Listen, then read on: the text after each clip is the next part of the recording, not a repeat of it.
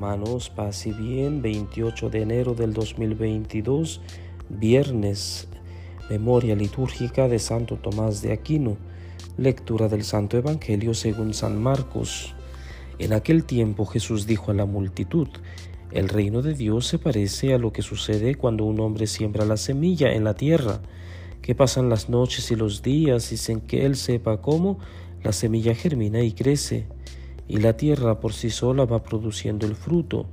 Primero los tallos, luego las espigas y después los granos en las espigas. Y cuando ya están maduros los granos, el hombre echa mano de la hoz, pues ha llegado el tiempo de la cosecha. Les dijo también, ¿con qué compararemos el reino de Dios? ¿Con qué parábola lo podremos representar?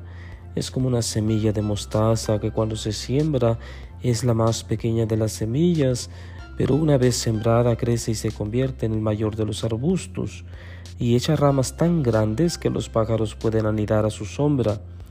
Y con otras muchas parábolas semejantes les estuvo exponiendo su mensaje, de acuerdo con lo que ellos podían entender, y no les hablaba sino en parábolas, pero a sus discípulos les explicaba todo en privado. Palabra del Señor. Gloria a ti, Señor Jesús. Bien, queridos hermanos, se nos regalan el día de hoy dos parábolas que nos hablan sobre la esperanza. Son procesos humanos, procesos que bien podemos entender porque son parte de nuestra vida diaria. Seguramente, como cuando hablábamos de la parábola del sembrador o de la semilla, hoy también Jesús toma elementos de la vida diaria. Seguramente Jesús toma de este modo la palabra para que pudiera ser más fácil comprender su mensaje. Habla pues del reino de Dios, que esta es la grandeza, este es el misterio, pero como no es tan fácil entender qué es el reino de Dios, entonces compara este reino de Dios con elementos de la vida diaria. Es como cuando un hombre dice, siembra la semilla, sale pues a los campos a sembrar la semilla. ¿Qué sucede? La semilla queda depositada en la, tierra, en el campo, y, y empieza un proceso que nadie ve cuándo, a qué hora, cómo sucede. El chiste es que germina y empieza a crecer. Y explica el proceso de crecimiento, de maduración.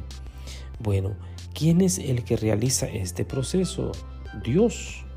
El hombre se esfuerza, el hombre trabaja, pone la semilla en la tierra, porque esto es trabajo, esto es eh, cansado, esto hace sudar, pero finalmente el proceso real lo realiza Dios.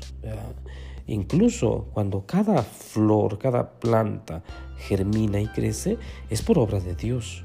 Nosotros, aunque reguemos, aunque tengamos todos los cuidados, no lo podemos hacer sin la gracia de Dios.